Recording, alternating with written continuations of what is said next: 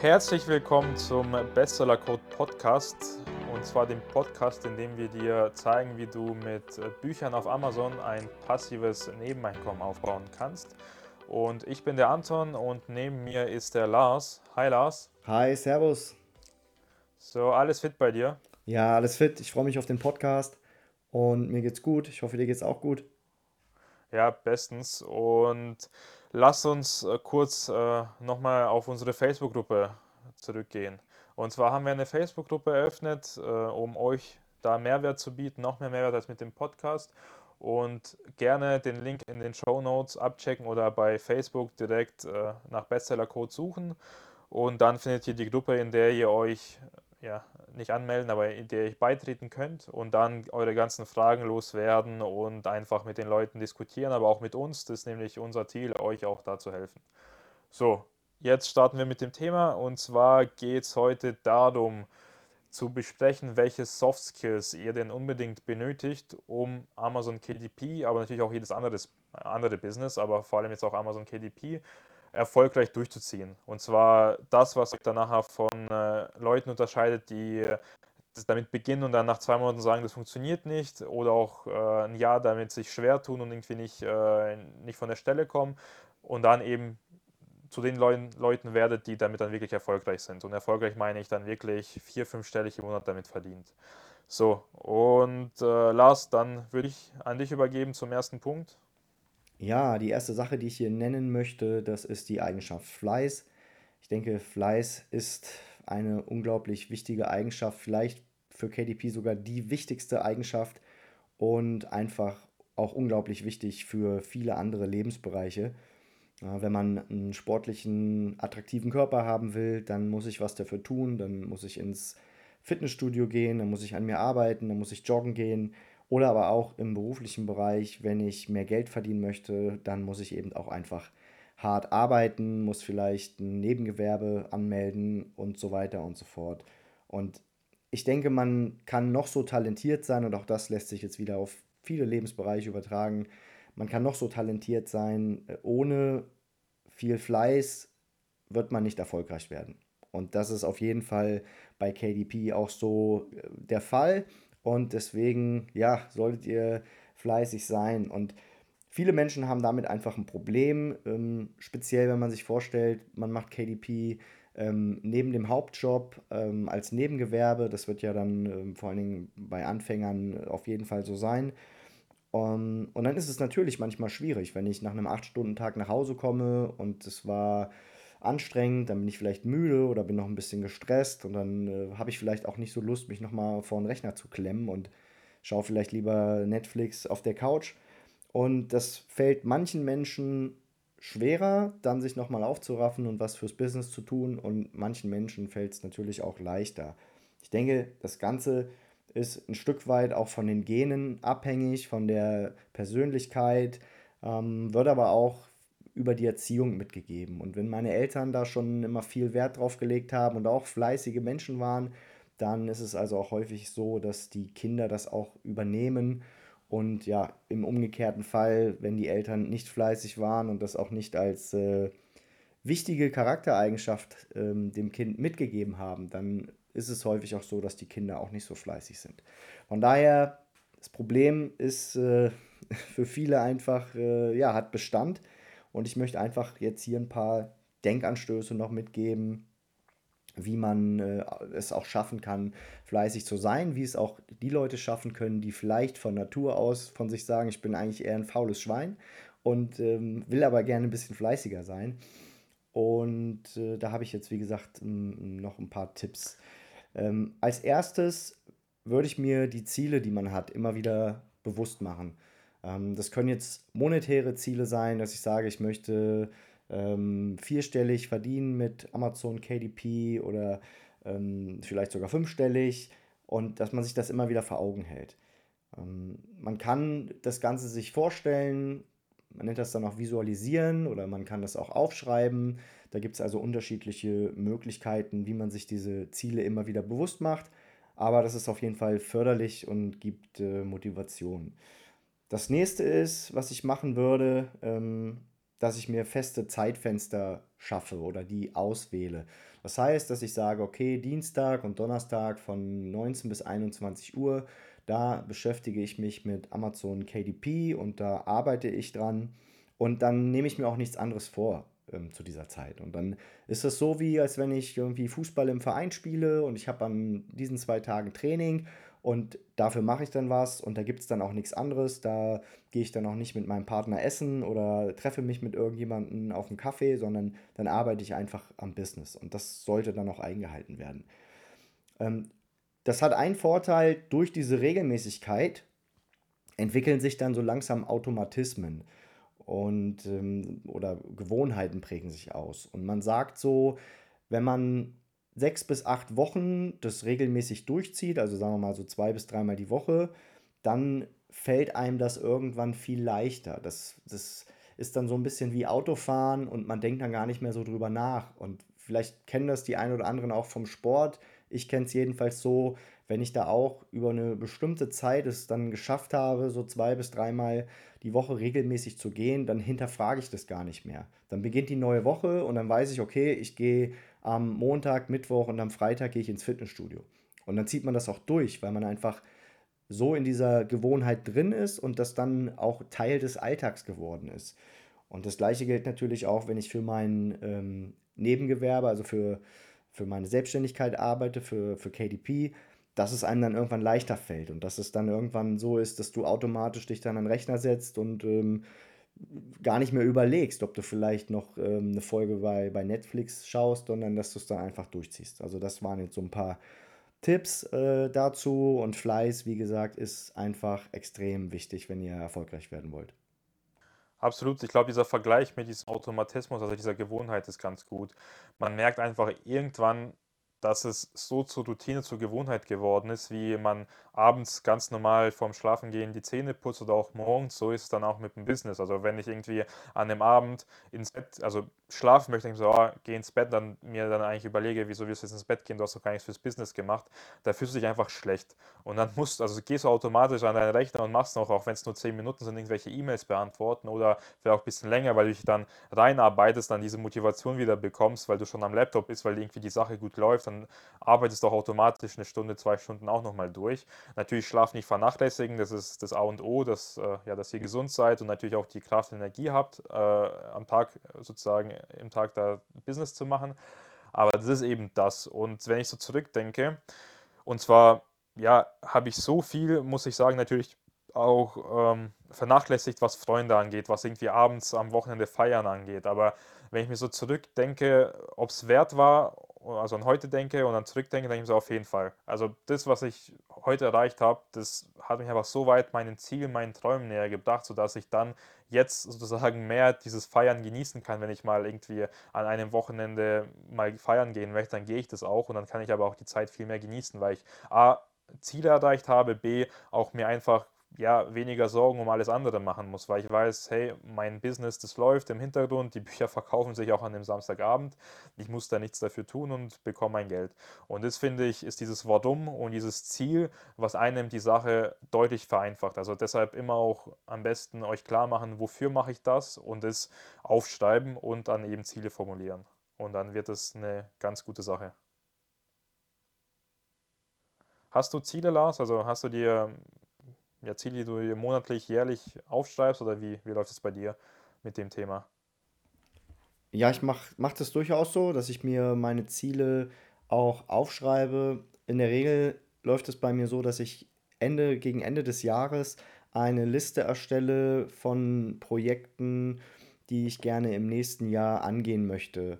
Ähm, in der Regel sind es Buchprojekte, das können aber auch irgendwelche anderen Ziele sein oder Projekte, die ich mir vornehme, dass ich irgendeinen äh, Lerninhalt auf Udemy ähm, durcharbeiten möchte oder irgendwas anderes, was ich mir einfach so, so vornehme.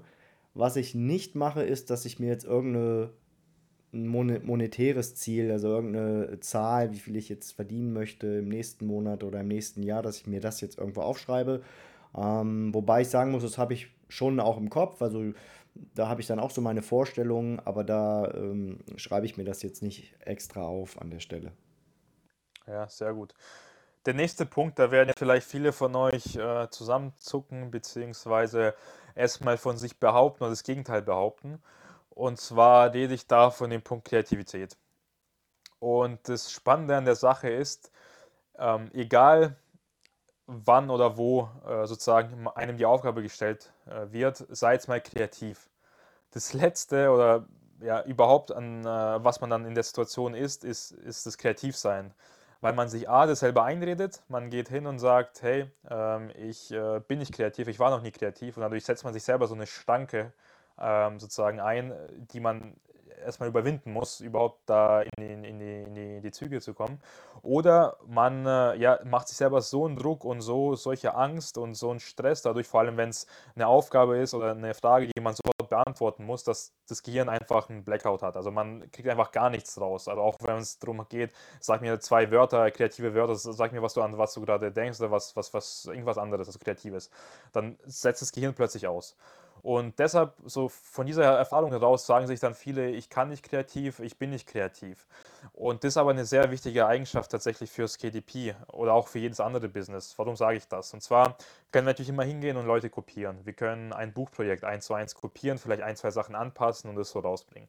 Aber das wird langfristig einem nichts bringen. Und zwar hat man entweder eine Klage am Hals, wenn man das natürlich frech eins zu eins kopiert, oder man ja, verdient mit dem Buch einfach nicht so viel, weil natürlich der Kunde sich dann Gedanken macht, wieso soll ich das, äh, soll ich das Original kaufen oder eher das äh, ja, gefakte kaufen. Und dann kauft man natürlich das Original. Das ist, geht, glaube ich, vielen so. Also wenn du ein Copycat, äh, Copycat, Copycat Produkt hast, dann kaufst du ja das Original. Außer natürlich ist es deutlich billiger und ist egal, ob welche Marke das ist, aber ich denke, das ist äh, ja, bei vielen so, dass es trotzdem zum Original gegriffen wird. Und da tatsächlich darauf ja, achten, dass man sich nicht selber diese, diese Barriere macht, vor allem weil man kreativ auch sich eineignen und, und fördern kann. Also wenn ich mir irgendwie ein leeres Blatt Papier nehme und sage, so, jetzt muss der kreativste Titel her und zwar der, der die Leute umhauen wird und das Buch zum Bestseller wird, dann werde ich das, den Titel nicht rausbringen. So, also dann wird mir kein gescheiter Titel kommen. Aber wenn ich mir sozusagen Step by Step das Ganze herleite und zwar sage, okay, was muss denn der Titel erfüllen? Das heißt, ich habe meinen Aufbau von dem perfekten Titel. Da werden wir auch euch vielleicht in einer der Folgen erklären, wie ein äh, ja, perfekter Titel aussehen muss, wenn wir es schon nicht schon gemacht haben. Und da einfach hingehen und sagen, okay, was ist denn das Problem meiner Zielgruppe? Was will meine Zielgruppe hören? Welche Wünsche hat meine Zielgruppe? Ähm, was sind die Vorteile meines Buches? Was enthält mein Buch? Was ist mein USP, also Unique Selling Point? Die ganzen Sachen aufschreiben und dann sozusagen dieses Brainstorming einfach mal betreiben, dann gerne auch mal eine Stunde frei nehmen, spazieren, laufen gehen und das Gehirn, das wird im Hintergrund arbeiten. Und dann wird das Gehirn im Hintergrund plötzlich sehr coole neue Ideen entwickeln. Und zwar plötzlich kommt einem aus nichts irgendwie ein cooler Titelvorschlag, den natürlich am besten immer aufschreiben. Und dann nach dieser Stunde sich wieder hinsetzen und dann versuchen, die guten Punkte, die man vom Brainstorming ausfiltern kann, eben nochmal rauszuschreiben und aus denen versuchen, einen Titel zu bilden. Und so den Prozess paar Mal machen, bis man dann irgendwann wirklich den perfekten Titel ist, der auch äh, perfekten Titel hat, der auch vermutlich kreativ ist. So, das war das eine. Und das andere ist einfach im Alltag sich einige kreative Aufgaben selber sozusagen stellen. Woran denke ich da? Zum Beispiel einfach sich sagen, wenn man in der U-Bahn sitzt und irgendeine Sache sieht, zum Beispiel man hat das Handy in der Hand, überlegen, welche zehn Sachen kann ich mit dem Handy machen? Zum Beispiel, äh, ja, für was kann ich das Handy nutzen? Zum Beispiel ähm, Notizen aufschreiben, Kamera, Fotos aufnehmen. Das war jetzt ein leichtes Beispiel. Dann kann man hingehen und sagen, okay, meine Schuhe. Was kann ich alles mit meinen Schuhen machen? Ich kann sie anziehen. Ich kann die Schuhe werfen als Wurfgeschoss verwenden. Ich kann die Schuhe nehmen und sie als Handschuhe verwenden. Jetzt mal ganz kreativ und äh, einfach mal banal gesagt. Und so sozusagen das Ganze weiterspinnen. Und dann versuchen einfach für eine völlig random Sache versuchen, irgendwelche 10 Sachen, gerne auch dann irgendwann mal 15, 20 aufschreiben, mit, mit der man es machen kann. Oder man senkt sich in Buchstaben aus, ein Thema und versucht dann zu diesem Themenfeld 10 Begriffe zu finden. Und solche kleinen Hacks, solche kleinen Aufgaben, wenn ihr euch täglich damit beschäftigt, dann wird es eure Kreativität enorm fordern. Und dann, wie gesagt, sich die Grundlage schaffen, sich eine Basis schaffen, die Sachen aufschreiben, ähm, dann sich keinen Stress, keine Angst machen, sich nicht einreden, dass man nicht kreativ ist und dann mit der Zeit eben merken, hey, das funktioniert eigentlich. Und das ist so mein Vorgehen, das ich euch mitgeben kann, um kreativ zu sein. Ja, auf jeden Fall. Also ich denke, Kreativität ist ganz stark auch trainierbar. Und du hast ja eben einige Beispiele auch genannt, wie man das gut im Alltag einfach auch trainieren kann. Und ich erinnere mich auch immer noch, in der Schule haben wir kreatives Schreiben gehabt. Ähm, zum Beispiel, dass du aus fünf Begriffen irgendeine kleine Kurzgeschichte schreibst, ist zum Beispiel so eine Aufgabe. Und wenn man solche Dinge häufiger mal macht, dann ist es wie so ein Muskel, der trainiert wird. Und so genauso kannst du auch deine Kreativität trainieren und fördern, indem du halt solche Dinge im Alltag einfach auch mal einübst. Und dann wird sich das irgendwann auch positiv auswirken. Dann, dann werden dir kreative Titel einfallen, dann hast du aber auch vielleicht auch kreative Buchideen. Ja? Und das ist einfach ein Training und das muss man regelmäßig machen und üben und dann kann man auch kreativ werden, definitiv. Absolut, nochmal wertvolle Tipps mitgegeben, Lars. Kann ich so voll unterschreiben. Ja, ja.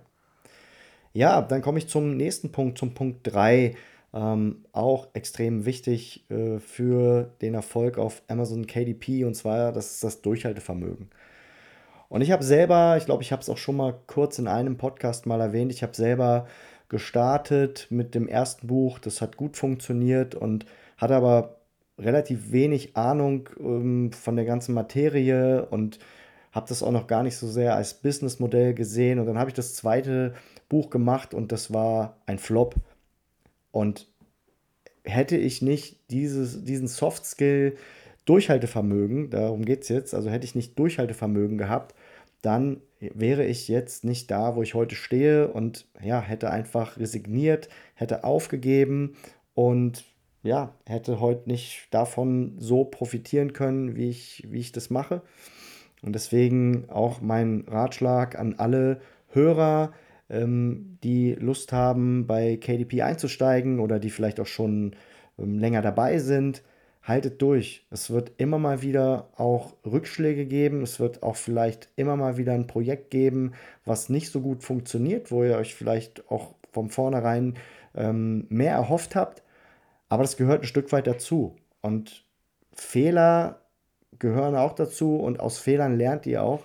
Und diese Fehler, die ihr dann mal gemacht habt, die macht ihr dann beim nächsten Mal nicht mehr. Oder ihr macht dann diese Dinge einfach anders.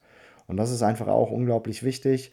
Und deswegen äh, bitte nicht aufhören, ähm, wenn ihr nicht sofort erfolgreich seid oder wenn auch mal ein Buchprojekt nicht so durchstartet, wie ihr euch das äh, vorgestellt habt, sondern macht einfach weiter. Versucht einfach, die Dinge beim nächsten Mal besser zu machen. Versucht genau zu analysieren, okay, wo waren meine Fehler, was habe ich nicht gut gemacht und was muss ich beim nächsten Mal einfach besser und anders machen. Ja, wichtig ist eben auch, dass man daraus lernt und dass man nicht, wenn man gefloppt ist und wenn man ein, ein, Buchprojekt gedroppt hat, was einfach nicht gut läuft, dass man dann aus seinen Fehlern lernt und beim nächsten Mal das anders macht. Ja, und ich denke, das ist einfach auch extrem äh, wichtig. Ja, also was ein Gewinner ja im Endeffekt von einem Verlierer unterscheidet, ist ja, dass er einmal mehr aufgestanden ist. Also ja. jeder fällt hin. Es gibt keinen Gewinner, der nicht irgendwie einen Rückschlag hatte, der nicht hingefallen ist. Und nachher die Verlierer, die bleiben einfach liegen. Also vielleicht auch nicht beim ersten Mal, vielleicht nach dem zehnten Mal. Aber der Gewinner ist ja der, der dann im Endeffekt einmal mehr aufsteht. Im Endeffekt wächst du an deinen eigenen Problemen, an deinen eigenen Fehlern sozusagen hinaus und wirst immer besser, sodass du dann mit den Fehlern vor einem, zwei, drei Jahren dann auch gar nicht mehr sozusagen so dich beschäftigen musst, weil du sie auch gar nicht mehr machst. Und das ist so, wie du es gesagt hast, Lars. Also wirklich äh, nicht aufgeben, wenn auch mal ein Projekt nicht funktioniert, analysieren, wieso es nicht funktioniert, aber nicht aufgeben, sondern schauen, besser machen und äh, weitergehen. Ja. Absolut. So, dann komme ich zum letzten Punkt und zwar der auch einen sehr wichtigen Punkt. Und da ist es so, dass der eine vielleicht mehr davon hat, der andere ein bisschen weniger. Und zwar rede ich hier von der Risikobereitschaft. Wie viel hast du von, Klar, von 1 bis 10? Was denkst du? Meine Risikobereitschaft. 1, 1 ist ich ganz wenig und 10 ist viel? Ich würde sagen 8. Ah, okay. Mhm. Wo willst du dich einschätzen, Lars? Ähm, ich würde sagen äh, 7. Mhm.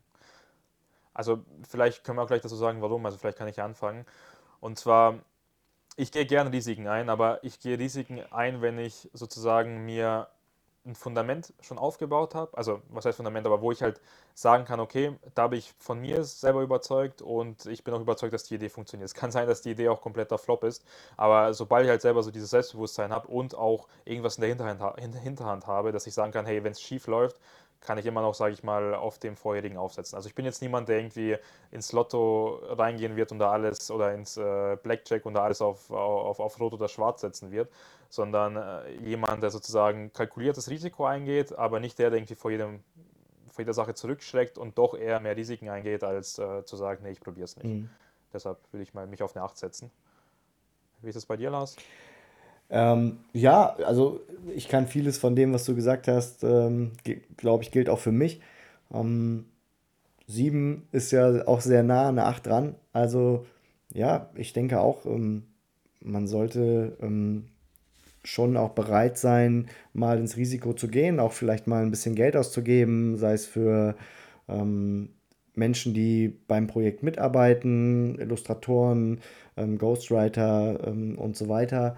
Ja, dass man einfach auch bewusst ins Risiko geht und sagt, okay, ich ähm, werde jetzt hier den einen oder anderen 1000-Euro-Schein in dieses ähm, Projekt reinstecken, weil ich daran glaube und weil ich mir sicher bin, dass das funktioniert. Ähm, natürlich muss irgendwo, und deswegen habe ich vielleicht auch nur die 7 genommen, ist da dann irgendwo eine Grenze. Also natürlich, wenn ich jetzt mir überlege, ich würde jetzt irgendein Buchprojekt machen und da will ich jetzt irgendwie 10.000 Euro reinstecken, dann ja, überlege ich mir das schon zweimal, ob ich das machen möchte, falls vielleicht irgendein ähm, Experte oder Ghostwriter jetzt sehr, sehr viel Geld fordert. Da muss man dann schon abwägen, ob sich das dann einfach lohnt. Und da, da würde ich jetzt zum Beispiel nicht immer äh, ins volle Risiko gehen, jetzt was den Betrag angeht, den ich jetzt bereit bin zu investieren.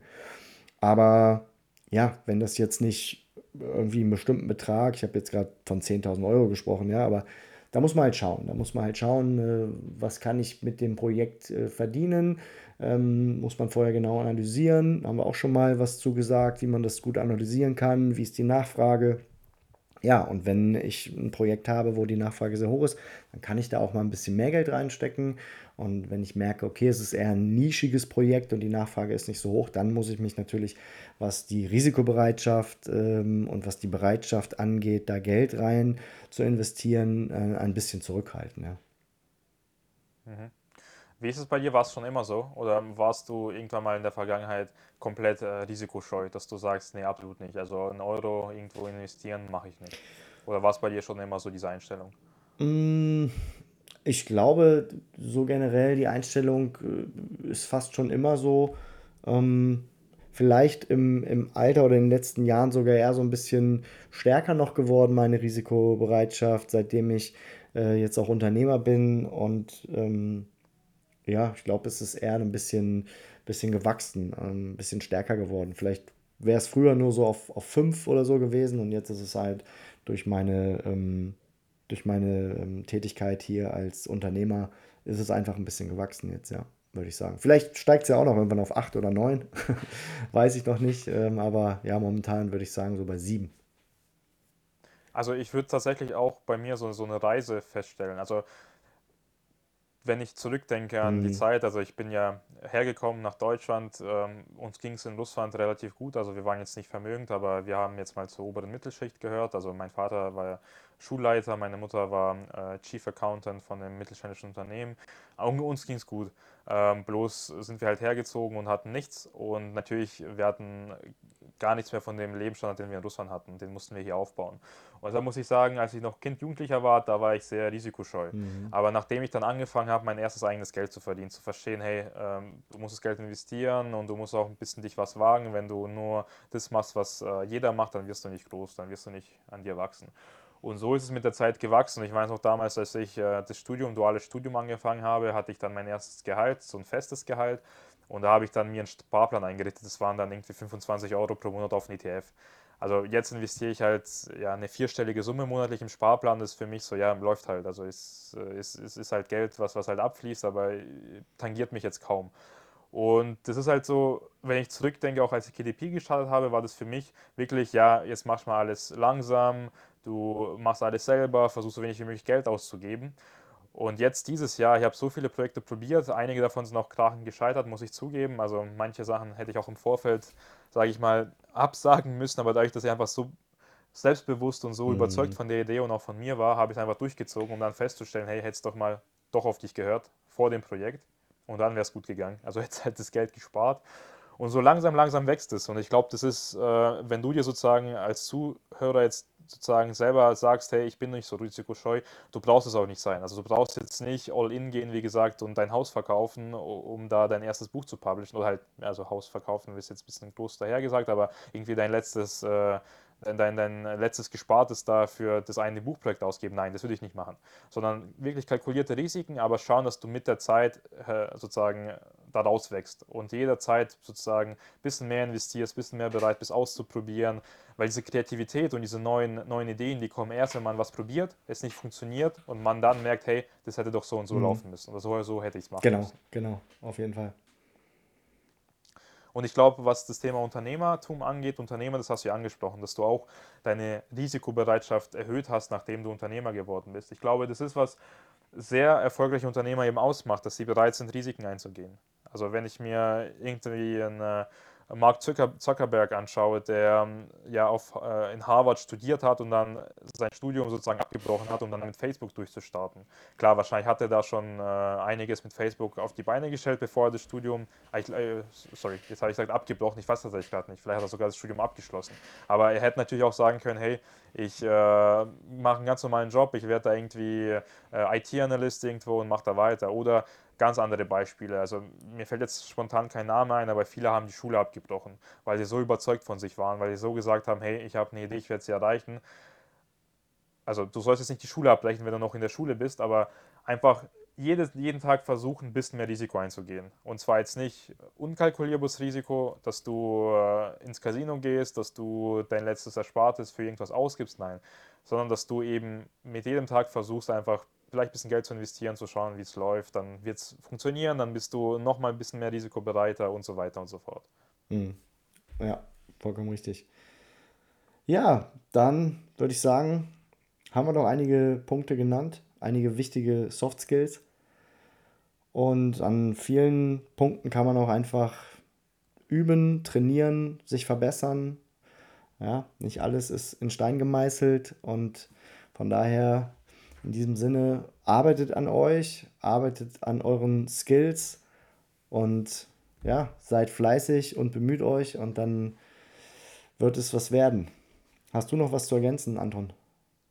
Lars, sehr schön zusammengefasst. Äh, die abschließenden Worte. Also bleibt dran und äh, folgt unserem Podcast, liken und natürlich der Facebook-Gruppe beitreten damit ihr da weniger Fehler macht und natürlich nochmal euch verbessert, was die ganzen Themen angeht, die wir gerade besprochen haben. Ganz genau. Der Link dazu ist, wie gesagt, in den Show Notes.